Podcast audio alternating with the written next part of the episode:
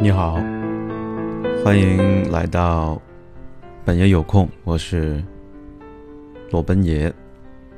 现在开始为你读书。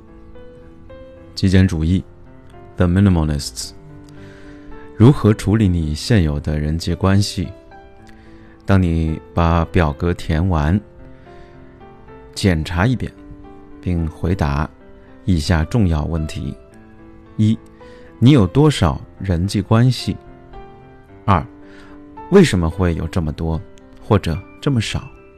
三，首要人际关系占了多大比例？四，次要人际关系占了多大比例？五，外围人际关系占了多大比例？六，正面人际关系占了多大比例？七，负面人际关系占了。多大比例？八，中性人际关系占了多大比例？一旦你回答完了这些问题，就应该个个击破了。很明显，重要的那些人际关系，无论好坏，都在前面那两档，而最重要的关系，则处于首要的那一档。然而，不幸的是。由于人际关系中绝大多数都属于外围那一档，你可能会把大部分时间花在外围人际关系上。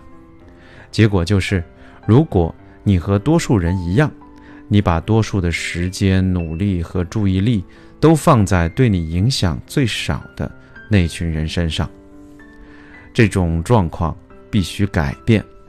首先，看一下外围内档里的所有人。其中谁是你希望在你人生中占有更多戏份的角色？你想让这些人进入你首要或者次要的人际关系中吗？如果有，你需要采取什么样的行动去加强这些人际关系？你需要怎样帮助他们成长？花点时间想一想这个关系。一旦在魏魏。一旦在外围人际关系中找出了你想移入前两档的，你就有必要认清外围人际关系组中其他人的角色。这些是你关心的人、祝福的人，但他们同样是消耗了你大量的时间的人。因此，有必要花更少的时间给这一组，而把注意力集中在你的首要和次要人际关系。包括你想移进这两党的外围人物上，这很可能意味着你要对有些人说更多的不，或在未来拒绝一些承诺；对另一些人则要坐下来好好谈谈，解释说你需要一些自己的时间，来专心处理人生中的其他方面。我的观点是，用心创造最有意义的人际关系。你人生中重要性排在前两档的人际关系，同样，也有些人处在你的首要和次要关系里，实际上却不该属于那一档。这些人，在你的生活中扮演怎样的角色，由你来决定。这一点对那些被你贴上负面标签的人际关系而言尤为重要。必须牢记的是。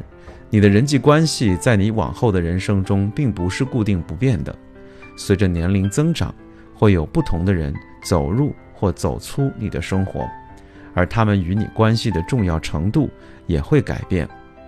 许多十年前与你关系紧密的人，现在已经不再亲密了，对吧？同样，你未来的人际关系也会继续变化成长，因此，在这个过程中，积极行动就很重要了。你要主动选择自己的人际关系，而关于前两档人际关系的调整，往往需要做出艰难的抉择。